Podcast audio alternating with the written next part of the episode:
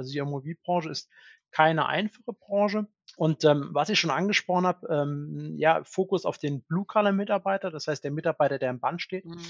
ähm, der jetzt äh, für digitales Lernen vielleicht noch nicht so aufgeschlossen ist wie vielleicht äh, Mitarbeiter aus Hochtechnologiebranchen wie der Pharmabranche.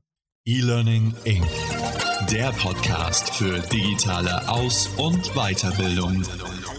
Zusammen und willkommen zu einer neuen Folge E-Learning Inc einem Podcast für jeden, der sich für E-Learning, Weiterbildung, Lernen und generell Digitalisierung interessiert. Ich bin Vanessa. Mein heutiger Gast in der Folge ist Philipp Leupold von der Ronal Group. Ronal gehört zu den führenden Herstellern von Leichtmetallrädern und beschäftigt weltweit rund 7.500 Mitarbeiterinnen und Mitarbeiter. Philipp arbeitet in der Learning and Development Gruppe, wo er die Lernplattform des Unternehmens betreut. Ein Learning Management System, kurz LMS, dient der Bereitstellung von Lerninhalten und der Organisation von Lernvorgängen. Philipp berichtet, wie das LMS bei Ronal eingeführt wurde, wie es heute genutzt wird und was für die Zukunft noch geplant ist. Mit dem Gepäck hat er zahlreiche Tipps für alle, die vor ähnlichen Herausforderungen stehen. Ich wünsche euch viel Spaß beim Zuhören. Hallo Philipp, sehr schön, dass du heute im Podcast bist. Ja, hallo Vanessa, vielen Dank für die Einladung. Du bist ja nicht nur mein heutiger Podcast-Gast, sondern du bist auch ein ehemaliger Kollege. Vor deinem Wechsel zu Ronald hast du sieben Jahre bei der EMC im Consulting gearbeitet. Dann bist du ja bei Ronald in die L&D Group gewechselt, wo du für die Betreuung vom LMS zuständig bist. Wie war denn für dich der Wechsel vom Anbieter zum Kunden? Ja, war sehr spannend. Also ich muss sagen, ich, Consulting war für mich immer was ganz, ganz Spannendes und das mache ich auch immer noch intern. Für mich war der Wechsel daher gar nicht so schwierig oder so riesig, aber ich freue mich jetzt auch einfach nicht nur beraten zu können, sondern die Strategien, die man sich ausdenkt, dann auch wirklich implementieren zu können. Und das war, glaube ich, der, der große Vorteil, den ich jetzt sehe. Ja. Und du hast ja nicht nur von der Anbieter auf die Kundenseite gewechselt. Bei der EMC warst du am Standort Saarbrücken angesiedelt. Ronald hat seinen Hauptsitz in der Schweiz. Hattest du mit kulturellen Unterschieden zu Beginn zu kämpfen? Zum Glück gar nicht. Ich war damals schon äh, in meiner IMC-Zeit für die Schweiz verantwortlich im Consulting und habe ganz, ganz viele Projekte dort gemacht und ähm, habe die Schweiz immer als ähm, ja ganz, ganz freundliche und offene Kultur erlebt und äh, das hat sich mit Ronald nur bestätigt und deshalb fühle ich mich dort auch ganz, ganz wohl. Okay, du kanntest die Kultur und wusstest auch, was auf dich zukommt. genau. Wie sieht denn dein Arbeitsalltag bei Ronald aus? Ja, wir aus der Gruppe betreuen ja alle unsere ähm, Subsidiaries in den entsprechenden Ländern. Deshalb habe ich ganz, ganz viel damit zu tun, eigentlich mit meinen Kollegen äh, zu sprechen und zu schauen, wie wir unsere Projekte koordinieren. Ja, berate natürlich auch die Kollegen vor Ort, die dann wirklich in Werken arbeiten, aber auch unsere Fachbereiche, die hier auf Gruppenebene angesiedelt sind, wie denn ja eine Lernstrategie aussehen kann, wie Lernen funktioniert und vor allem wie digitales Lernen funktioniert.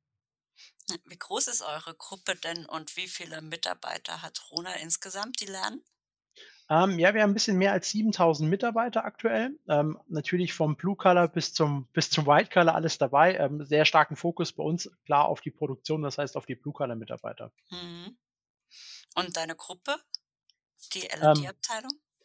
Ähm, wir haben es eigentlich so gestaffelt, dass wir in jedem Land L&D-Partner ähm, haben. In Abhängigkeit, wie groß unsere Werke da im Land sind, sind das mal mehr, mal weniger. Aber eigentlich haben wir mindestens einen festen L&D-Mann ähm, oder Frau natürlich pro Werk. Okay.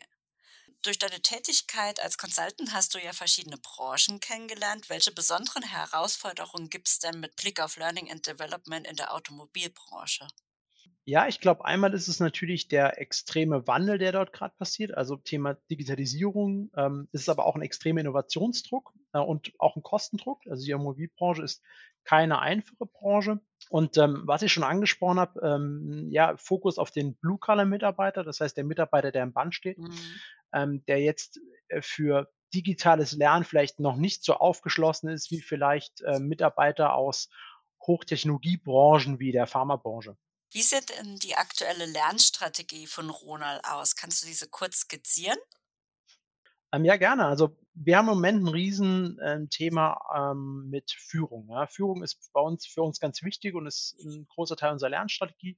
Wir wollen dort unsere Mitarbeiter besser ausbilden. Ähm, dann ist das Thema Digitalisierung ein, ein Riesenthema, das wir verfolgen. Und wenn wir es jetzt ein bisschen mehr auf die Lernstrategie ziehen, es ist auf der einen Seite das, ich sag mal wirklich noch das analoge Training, wie es so schon heißt. Das heißt wirklich das Training mit dem Mitarbeiter an der Maschine. Dort sind wir am Standards schaffen. Das ist ganz wichtig für uns, dass wir auch die Vorteile, das Wissen aus der Gruppe nutzen können und in den verschiedenen Standorten einsetzen können. Ähm, das ist ein Thema. Und äh, auf der anderen Seite natürlich auch mit digitalen Lösungen und mit unserem Lernmanagementsystem auch in die Bereiche Blue Collar ähm, einzudringen und dort wirklich äh, zu versuchen, auch diese ja sehr klassische Hands-on-Ausbildung äh, im gewissen Maße zu digitalisieren. Also wo soll es in den nächsten Jahren hingehen? Das ist praktisch, dass auch die Blue-Color ähm, Hands-on-Ausbildung digitaler wird. Das definitiv, ja, definitiv, Vanessa. Also es ist wirklich so, dass wir versuchen, äh, immer mehr ähm, ja, Möglichkeiten der Digitalisierung auch im Blue-Color-Bereich zu nutzen. Und da ist es uns wichtig, nicht einfach zu sagen, der Prozess ist jetzt digital, sondern viel muss natürlich auch am mhm. Rad bei uns, an unserem Produkt gelernt werden oder an der Maschine gelernt werden. Aber da wollen wir wirklich viel mehr in die Nutzung von, ja, vielleicht Tablets im Lernbereich gehen, dass die mhm. Mitarbeiter direkt an der Maschine auch digitale Inhalte konsumieren können. Aber auch das Thema VRAR ist für uns wichtig, dass der Mitarbeiter vielleicht über die, die Datenbrille da direkten Zugriff auf Lernmaterialien hat, auf mhm. Arbeitsanweisungen, mhm. auf Unterlagen. Also da, da, da sehen wir auch eine, eine Riesenchance, wirklich Mehrwert zu bieten und nicht einfach zu sagen, wir sind jetzt digital. Mhm. Und warum wurde bei euch ein Learning Management System eingeführt? ja, das ist eine spannende Frage. Ähm, ich glaube, jedes größere Unternehmen braucht ein Lernmanagementsystem. Man hört ja immer, wie das funktioniert, auch ohne Lernmanagementsystem, aber der Aufwand ist natürlich enorm. Ja? Also es ist ja wirklich enorm. Wir haben einfach, äh, ja, auch aufgrund unserer Zertifizierungen extrem viele Trainingsmaßnahmen. Und diese zu koordinieren, sicherzustellen, wer wann welches Training gemacht hat oder auch Training machen sollte, das ist eine riesen Herausforderung. Und wenn wir da mit Excel-Lösungen ankommen, ähm, da können wir nie effizient arbeiten. Und ich glaube, das war natürlich einer der Hauptgründe, dann generell auch E-Learning einzusetzen. Ähm, das war auch mhm. einer, einer der Gründe, warum wir es eingesetzt haben oder warum wir es ähm, einsetzen. Ähm, aber ich glaube, das ganze Verwalten von vorher papierbasierten Prozessen hin zu digitalen Prozessen ist ein ganz, ganz wichtiges Thema ähm, ähm, das wir durch das LMS erreichen können. Mhm. Und wo und wie nutzen die Lerner jetzt die Lernplattform? Kannst du vielleicht so die zwei bis drei wichtigsten Szenarien kurz vorstellen? Du hast ja jetzt schon gesagt, viel ist bei euch auch Blue Collar. Ähm, ja, klar. Also vieles bei uns Blue Collar und man muss äh, sehen, 95 Prozent unserer Trainingsmaßnahmen sind wirklich Unterweisungen, also äh, Prozessunterweisungen, äh, Sicherheitsunterweisungen. Und das ist ein Thema, das ganz klassisch an der Maschine trainiert wird. Man zeigt einen neuen Prozess, der Vorgesetzte zeigt seinem Mitarbeiter, wie der neue Prozess funktioniert, wie die Maschine funktioniert, wie, wie ein Ablauf zu funktionieren hat. Und ähm, da unterstützt unser Lernmanagementsystem extrem, weil es einmal die Planung vereinfacht, natürlich dann die Dokumentation und Auswertung, aber uns auch bei Prozessen unterstützt, äh, Feedback-Prozessen und auch der Wirksamkeitskontrolle durch den Vorgesetzten. Und ähm, da haben wir einfach einen riesen Vorteil, was sonst sehr, sehr schwierig zu koordinieren ist.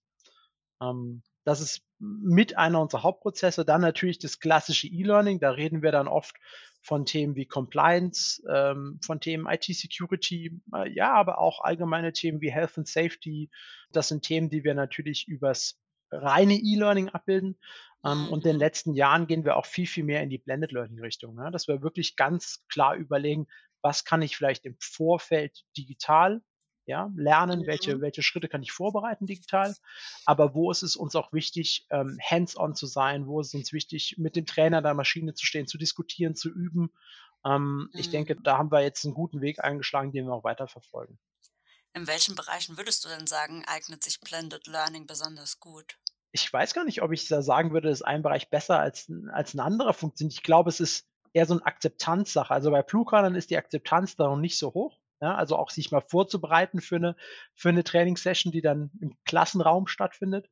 Wir merken, dass das auf der Führungsebene bereits sehr gut funktioniert. Also die sind das natürlich auch eher gewohnt, würde ich sagen. Mhm. Das heißt, die können sich sehr schön ähm, im Digitalen vorbereiten und dann kann die Zeit wirklich effizient und effektiv genutzt werden, wenn wir dann zusammen im Klassenraum sitzen. Ja, und gerade im Bereich oder in, im, im Rahmen Corona, im Rahmen Digitalisierung, im, mit dem Thema Homeoffice, aber auch Verteilung im Konzern, ja, ist ja nicht jeder Mitarbeiter vielleicht bei uns am Standort hier in Herkingen.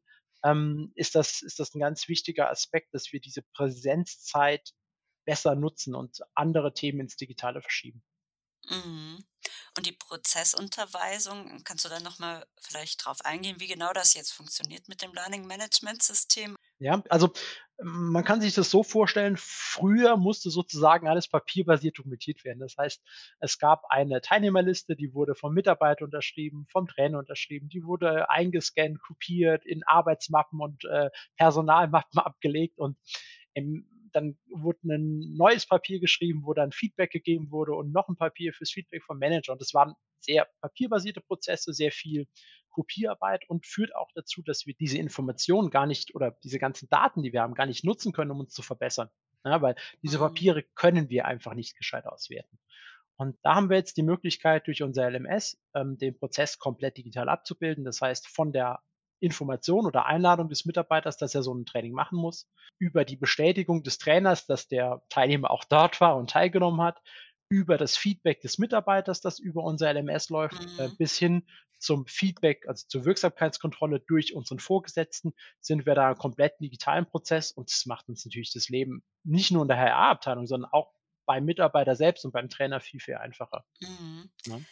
Jetzt hat ja nicht jeder Werksmitarbeiter einen eigenen Computer. Wie organisiert ihr das dann? Ja, wir haben äh, so, äh, sag mal, Terminals oder Räume, dann die nah an der Produktion sind. Ähm, mhm aber auch, wie schon angesprochen, das Ziel ist auch ein bisschen mehr in diese Tablet-Richtung zu gehen, ähm, weil wir mhm. auch immer mehr digitale Prozesse haben. Also wir sind da gar nicht die Treiber in HR, sondern es sind viel eher die Produktionsprozesse, die auch immer digitaler werden. Und da können wir eigentlich ähm, uns anschließen und ja auch da die Infrastruktur nutzen, die bereits vorhanden ist. Und ist dann das, was der Mitarbeiter auf dem Tablet machen muss, achtet ihr darauf, dass das so intuitiv ist? Weil du hast jetzt vorher gesagt, ist jetzt nicht jeder so digital affin? Oder wie gestaltet ihr das, dass, es, dass sie da offen dafür sind? Oder macht ihr Einführungstrainings mit ihnen? Also auch da, um transparent und ehrlich zu sein, das ist noch ein Thema. Ähm, klar ist Usability ähm, äh, Match entscheidend. Auf der anderen Seite muss ich auch sagen, heute hat jeder Mitarbeiter ein Handy und auch, ich sag mal, Länder, wo, wo wir vielleicht ja aus unserer europäischen Sicht noch nicht so eine hohe Digitalkompetenz erwarten würden wie Mexiko, die sind extrem digital. Ja, jeder hat sein, sein LinkedIn, also LinkedIn vielleicht nicht jeder, aber Facebook, Instagram, Twitter und wie die ganzen Dienste heißen. Ja, also ich glaube, wir unterschätzen teilweise auch ein bisschen unsere Mitarbeiter und mhm. müssen ihnen da vielleicht ein bisschen mehr zumuten. Natürlich mit einem guten äh, User Interface, was ja auch diese anderen angesprochenen Dienste bieten. Mhm. Jetzt hast du schon gesagt, Zielgruppe ist natürlich Blue Collar und Führungskräfte ist eine andere große Zielgruppe. Ähm, muss man mit Blick auf die Führungskräfte, also sieht das Portal für Sie anders aus? Differenziert ihr nach Zielgruppe? Was muss man da beachten, wenn man jetzt die Führungskräfte im Vergleich zu den Werksmitarbeitern mhm. zum Beispiel jetzt mal sieht? Ja. Nee, wir haben ein ganz klares Rollenkonzept, ähm, was es auch einfacher macht, das System zu bedienen. Das heißt, ähm, in Abhängigkeit meiner, meiner Rolle im Lernmanagementsystem habe ich ganz andere Funktionalitäten zur Verfügung. Ähm, das führt auch dazu, oder besser gesagt, soll dazu führen, dass die Mitarbeiter nur das sehen, was sie einfach brauchen, ja, um es ja. einfacher zu machen. Aber auch dann zum Beispiel den Vorgesetzten die Möglichkeit ähm, zu geben, wirklich sehr, sehr einfach Reportings zu ziehen, Mitarbeiter zu bewerten, auch sich einen Stand zu verschaffen, ähm, mhm. ähm, wo, denn, wo denn die Mitarbeiter stehen äh, zum ja. Thema Lernen. Lernen bei euch eigentlich auch nur, also nur interne Mitarbeiter oder habt ihr auch externe Zielgruppen? Mhm. Ähm, ist ein Thema, das wir jetzt angehen werden, gerade im Bereich der ähm, Arbeitssicherheit. Da sind wir natürlich verpflichtet, auch alle ähm, sag mal, externen Firmen, die bei uns ins Werk kommen, zu schulen. Ähm, das haben wir vorher hm, papierbasiert gemacht und ähm, ja, sehr, sehr klassisch, sag ich mal. Ähm, das ist für uns eine, gerade ein, ein neues Thema, das wir angehen, mhm. um da auch im Vorhinein Zugriff auf unser Lernmanagement zu bieten und Schulungen äh, ja, dann nicht die Zeit, sage ich mal, in unserem Werk zu verschwenden, ähm, dort vielleicht durch Sicherheitsfragen zu gehen oder gewisse Sachen zu erklären. Mhm. Und jetzt hast du bei unserem Vorgespräch, hast du zu mir gesagt, dass Ronald bei der LMS-Einführung einen klassischen Fehler gemacht hat. Welcher war das denn? ähm, ja, also ich glaube, ähm, wir haben denselben Fehler gemacht, den, den wirklich fast alle machen, und zwar ähm, zu wenig Inhalt. Das heißt, wir haben das LMS eingeführt mit einem E-Learning. Äh, klassisches Thema, auch noch Compliance, was jetzt ja, ich sag mal so, nicht unbedingt die, die, den höchsten visuellen Anspruch hatte. Ja, was natürlich dazu führt, dass auf der einen Seite der Mitarbeiter nicht diesen riesen Mehrwert sieht, oft weil sie das Thema nicht verstehen oder die Wichtigkeit des Themas nicht verstehen, dann vielleicht auch von der Visualität nicht anerkennen, dass das was Tolles ist, was sie da tun. Äh, und es geht auch nicht weiter. Das heißt, man macht einmal ein E-Learning und dann benutzt man das Lernmanagementsystem ein Jahr nicht mehr. Und ich glaube, das ist ein, ein Klassiker, den wir da gemacht haben. Ich glaube, was, was noch Fehler sind, ich, die macht auch fast jeder, glaube ich, ist das Thema mhm. Kommunikation. Ja, also auch einfach zu informieren, warum machen wir das, wie machen wir das, was machen wir regelmäßig. Und mhm. ähm, ich denke auch nicht nur über die Konzernleitungsebene äh, herunter, sondern wirklich auch über die Vorgesetzten. Also was wir gemerkt haben, die Vorgesetzten sind unsere besten Freunde und größten Feinde. Äh, das heißt, ähm, damit meine ich natürlich nicht Feinde im, im klassischen Sinne, sondern wenn wir die nicht abholen, ja, wenn wir die nicht gut informieren, wenn die sich nicht, ähm, nicht auskennen, ja, dann können wir auch nicht erwarten, dass unsere Mitarbeiter das schaffen. Sondern die müssen wir abholen. Das sind unsere Fürsprecher, die das LMS in die, in die Organisation tragen können. Mhm. Also jetzt aus den Fehlern heraus, wie hm. lauten dann praktisch deine drei Tipps für Projektverantwortliche, die vielleicht gerade noch jetzt die Folge hören und noch am Anfang von einem Projekt stehen? Ja, ich glaube, es ist ganz wichtig, sich vor der Einführung schon einen Plan, mindestens mal ein Jahr oder anderthalb Jahre in die Zukunft zu machen. Was ist eigentlich unser Ziel? Welche Trainings kommen wann? Welche Fachabteilung kommt wann? Wie kommunizieren wir dies? Machen wir da ein Event draus? Also wirklich das nicht nur die ersten zwei Monate zu planen, sondern ein bisschen weiter. Ähm, und das Thema Training, also auch einfach zu akzeptieren, dass so ein System nicht nur eingeführt werden kann, sondern gelebt werden muss. Und ähm, dann wirklich genau zu überlegen, wie schaffe ich diese Akzeptanz? Wie hole ich meine Zielgruppe ab, ja, die ja vom Unternehmen zu Unternehmen auch anders sein kann? Ja, Jetzt gibt es noch zwei Punkte, die ja auch beim LMS eine große Rolle spielen. Das ist Datenschutz und Technik. Du hast jetzt zum Beispiel schon mal euer Werk in Mexiko angesprochen. Welche Rolle spielt es zum Beispiel beim Datenschutz in unterschiedlichen Ländern? Weil jedes Land ist da ja auch strenger. Was muss man da mhm. beachten? Mhm. Bei der LMS-Auswahl vielleicht sogar? Ja, was viele, glaube ich, äh, nicht wissen oder vielleicht nicht so, ähm, nicht so präsent haben, ist, dass ähm, sobald ich Daten eines europäischen Mitarbeiters speichere, verarbeite, unabhängig davon, wo mein System steht und was es für ein System ist, bin ich der DSGVO, äh, unterliege ich der DSGVO.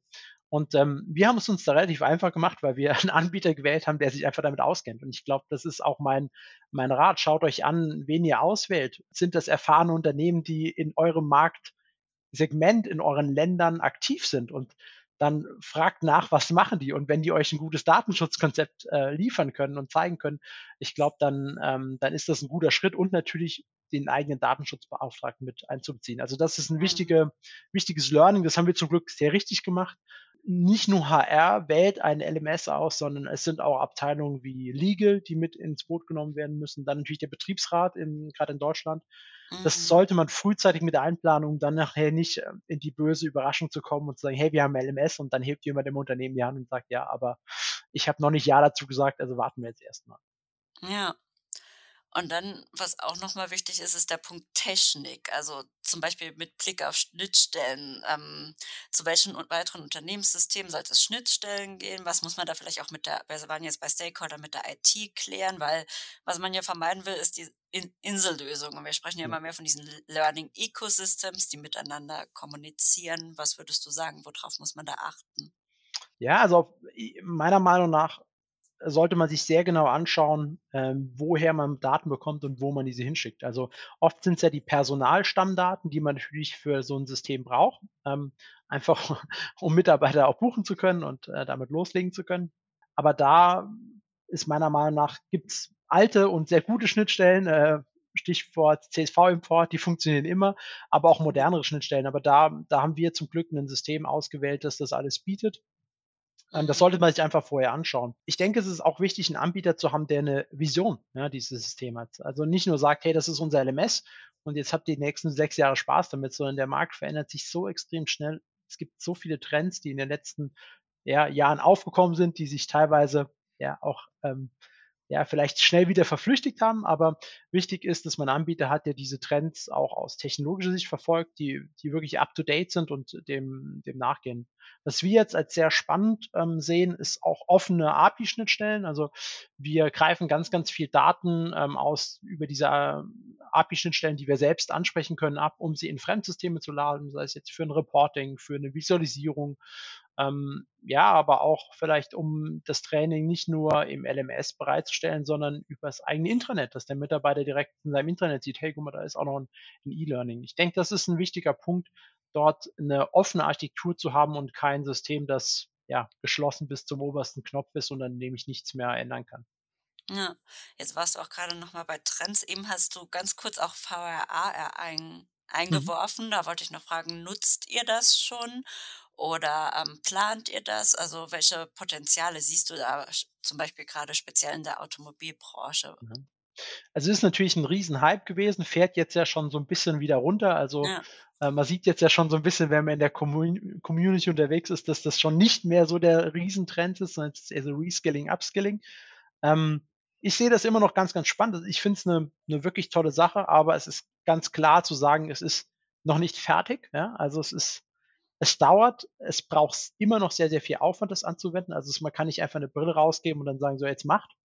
Ähm, auch die er Erstellungskosten, also wenn wir jetzt so von 3D-Modellierung äh, sprechen, sind enorm. Also ich glaube, da sind ganz, ganz viele Fragen offen. Aber ich denke, für jeden produzierenden Betrieb oder generell für jeden ist es, ist es spannend. Ja? Also man sieht auch schon tolle Beispiele, Stiel hat ein ganz tolles Kettensägentraining in der VR gemacht. Es gibt Schweißtrainings, wo ich wirklich sehe, da sehe ich einen riesen Mehrwert, auch eine schöne, einfache Umsetzung und da müssen wir hin. Also das, das ist ganz klar für mich ein Zukunftsthema, das wir jetzt auch mit, äh, mit der Microsoft HoloLens angehen. Ja, da sind wir schon dran. Äh, noch nicht fertig natürlich mhm. und noch nicht, mhm. sag mal, äh, in einem Produktivtraining, aber äh, in Trainingsansätzen. Also woran macht man das aus, wann es sich lohnt? Weil du hast jetzt den Aufwand angesprochen und jetzt hast du zum Beispiel gesagt, Stiel, das war ein Kettensägentraining, das hat den Mehrwert. Also ab wann lohnt sich der Aufwand, bei welchen Themen? Ja gut, für Stiel ist es wahrscheinlich auch ein bisschen Marketing und es ist ein sehr ein Produkt, das oft verkauft wird. Also jetzt, wenn ich jetzt mal zum Beispiel von zum Schmelzofen ausgehe, das, dem bedienen jetzt keine 10.000 Mitarbeiter, sondern vielleicht 10 Mitarbeiter im Werk. Und mhm. der Schmelzofen ist vielleicht nicht ganz gleich in jedem Werk. Das heißt, ähm, ich kann jetzt nicht sagen, ich modelliere sowas in, äh, in, in, der, in, in 3D und das kann ich für alle unsere 7000 Mitarbeiter nutzen. Mhm. Ja, und dann muss man natürlich rechnen, wie viel Geld gebe ich jetzt aus, ähm, um so ein Training schön zu machen. Auf wie viele Mitarbeiter muss ich das rechnen? Und dann mhm. macht es vielleicht eher Sinn, dass ich sage, ich fliege alle zusammen äh, in den Werk, mache mit denen eine Woche intensives Vor-Ort-Training und danach dürfen die noch eine Woche auf Unternehmenskosten Urlaub machen. Ja, und wenn ich da dann beim selben Betrag rauskomme, dann muss ich mich fragen, ob das eine sinnvolle Investition war. Ja, also so ein bisschen das Thema Skalierbarkeit. Ja, genau. Ja. Ja, es kann natürlich auch ein Incentive sein und ich glaube, es ist durchaus sinnvoll, auch äh, Marketing oder Werbung fürs eigene Unternehmen über solche modernen Lernformen zu machen. Aber äh, der Kostenaspekt ist, äh, ist einfach mhm. zu berücksichtigen. Mhm. Jetzt haben wir schon, sind wir von der Lernstrategie über das LMS auch nochmal so ein bisschen zum Thema Trends gekommen. Was mich jetzt noch interessieren würde, wie sieht denn eure Lernkultur aus? Ja, Lernkultur ist, glaube ich, sehr klassisch für ein produzierendes Unternehmen. Also wir sind einfach ein Produktionswerk oder wir sind ein Produktionsunternehmen. Und äh, lange Zeit ähm, war Lernen dort ja, ich würde nicht sagen, nicht wertgeschätzt. Das Lernen war nicht wirklich ähm, verankert im Unternehmen, also nicht direkt als, als eigenes Element, ähm, sondern es war erst zweitrangig. Es wurde halt produziert und es wird in guten Qualität produziert und das war wichtig. Lernen war äh, Nebensache, würde ich sagen. Da, da gehen wir jetzt stark von weg. Also wir sehen, dass Trends wie Digitalisierung, aber auch ein, ein Kostendruck, ein verändernder Markt uns zwingen, innovativer zu werden und auch viel, viel mehr Fokus darauf zu legen. Und da entwickeln wir uns gerade hin. Und das ist aber auch ein Weg, so eine Lernkultur zu ändern. Das macht man nicht von heute auf morgen. Ja. Und wie würdest du sagen, kommt das LMS jetzt bei euren Lernern an? Und auch wie wertet ihr das vielleicht aus? Ähm, ankommt, sehr verschieden. Also wie gesagt, es kommt immer darauf an, was, was mache ich darüber. Ja, da gibt es Länder bei uns, die, sage ich mal, mehr machen und bessere Sachen machen, sich mehr Zeit nehmen, vielleicht auch mehr Ressourcen für das Thema schönen Inhalt haben. Ja, da kommt auch dann so ein System besser an. Ähm, ja, und dann gibt es Länder, die vielleicht nicht die Ressourcen und die Möglichkeit haben, die ja sehr klassische Compliance-Trainings drüber laufen haben. Da kommt es dann nicht so gut an. Ja? Aber das äh, schauen wir uns sehr genau an. Also wir haben ein standardisiertes Feedback eingeführt, das wir über alle Trainings, die im Unternehmen durchgeführt werden, laufen lassen, wo wir auch sehr schön sehen können, ähm, ja, wo sind denn vielleicht schöne Initiativen, ja, wo wir ein sehr gutes Feedback haben, aber wo haben wir vielleicht auch Trainings und Trends übers System, die halt nicht so gut ankommen, wo wir schlechtes Feedback haben. Und das analysieren wir sehr genau, wirken entgegen. Was aktuell bei uns noch so ein bisschen schwer ist, ist die Verknüpfung zwischen, ja, ich sag mal, Trainingserfolg und Unternehmenserfolg. Also mhm. da haben wir, das ist nicht so einfach bei uns zu messen. Ähm, aber ich denke, das ist auch ein, ein Bereich, wo wir hinkommen wollen, ähm, dass wir da stärker Rückschlüsse ziehen können. Wer hat jetzt für dieses Produkt ein gutes Training bekommen? Produziert der, der vielleicht auch ein Rad mit weniger Fehlern, ja? Oder mhm. äh, ist der Prozess schneller geworden, wie auch immer? Aber da sind wir, muss ich sagen, einfach noch ein bisschen entfernt. Mhm. Also würdest du anderen produzierenden Unternehmen jetzt auch so raten, also ähm, mit dem Inhalt, damit es auch besser ankommt und zur Kultur passt, dass man wirklich sich auch Gedanken macht, dass die Inhalte ein bisschen, dass man nicht die trockenen Compliance macht, sondern dass man gerade für die vielleicht nicht so euphorische Zielgruppe eher so einen Wow-Inhalt macht, damit man sie begeistern kann? Definitiv. Man sagt ja gern, Content is King, ja, und das mhm. würde ich direkt unterschreiben. Für mich heißt es aber auch, LMS ist Must. Ja, also eine LMS ist für mich nicht wegzudenken. Content, damit gewinne ich die Leute und natürlich gewinne ich auch Leute mit einem einfachen LS, das schön aussieht. Aber wenn der Content nicht überzeugt, dann wird es auch mit dem LMS ganz, ganz schwierig. Also ein LMS braucht man einfach. Das ist in unserer Branche nicht wegzudenken. Damit können wir gar nicht auch mehr die äh, regulatorischen Anforderungen erfüllen, wenn wir so ein LMS nicht hätten. Aber mit mhm. dem Inhalt, mit dem schönen Inhalt schaffen wir auch Erfolge, schaffen wir auch Wiedererkennung und ja, ein guten, gutes Trainingsergebnis einfach. Ja. Also wie lauten dann abschließend deine Tipps für andere L&D-Verantwortliche, vielleicht jetzt speziell in produzierenden Branchen, für die Auswahl der Lernplattform und das Vorgehen im Projekt? Ja, wie gesagt, also weit vorausplanen, ähm, nicht nur ähm, zwei Monate, dann habe ich das LMS und meinen einen äh, Compliance-Content abgefahren und dann schauen wir mal. Das ist, denke ich, was ganz, ganz Wichtiges für mich.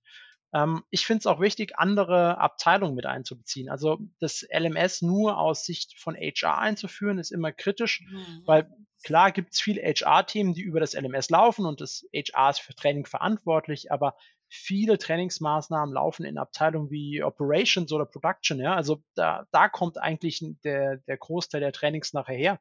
Und deshalb glaube ich, ist es wichtig, auch diese Bereiche neben natürlich Legal, IT äh, mit einzubeziehen. Okay. Ja, dann vielen Dank für das Interview. Dann sind wir jetzt schon mit deinen Tipps am Ende. Ich denke, da können andere auf jeden Fall was mitnehmen nochmal äh, für ihre Projekte. Jetzt gibt es immer noch zwei Abschlussfragen, die bekommt jeder Gast am Ende des Podcasts. Und zwar, das hat jetzt nicht mehr unbedingt mit dem Inhalt zu tun, über den wir gerade gesprochen haben. Ähm, kannst du unseren Hörern einen persönlichen Tipp geben, wie sie das Thema Weiterbildung richtig angehen sollen für sich? Ich bin ja gar nicht so ein klassischer Weiterbildungskandidat. Ich komme eher so aus der Technik. Ähm, deshalb vielleicht ein eher technischer Tipp. Ähm, ja. Einfach auch mal den Markt beobachten. Es gibt ganz, ganz viele Veranstaltungen, die auch kostenlos sind und zu so schauen, was machen die anderen, weil es gibt wirklich ganz, ganz innovative und tolle, tolle Sachen und man muss das Rad nicht neu erfinden, sondern auch wirklich mal links und rechts schauen, wie machen es die anderen, daraus lernen und auch, ähm, äh, ich sag mal, mit Stolz kopieren. Ja. Und dann jetzt natürlich im eigenen Interesse. Wen nominierst du als potenziellen Podcast-Gast zu den Themen Weiterbildung, Digitalisierung, Lernen, E-Learning? ähm, ja, das, ist auch eine gute Frage. Ähm, wen nominiere ich? Also mich interessiert natürlich immer noch das Thema Consulting.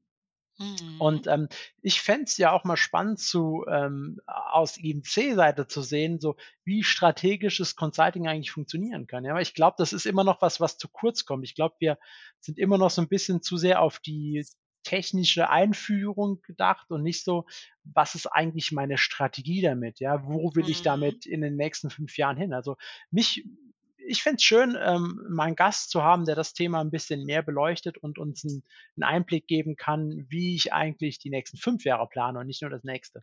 Ja, das stimmt. Dann vielen Dank für deine Tipps und das Gespräch. Vielen Dank, Vanessa. Das war's für heute. Ich hoffe, die Folge hat euch gefallen. Ich freue mich, wenn ihr sie liked, teilt und kommentiert. Unser offizieller Hashtag, unter dem ihr alle Folgen und Blicke hinter die Kulissen finden könnt, lautet Schlaufuchs. Teilt mir auch gerne mit, welche Themen euch für eine der nächsten Folgen interessieren. Wir machen jetzt einen Monat Pause und dann geht's im Juli weiter. Wie gewohnt am vierten Montag im Monat. Also, stay tuned!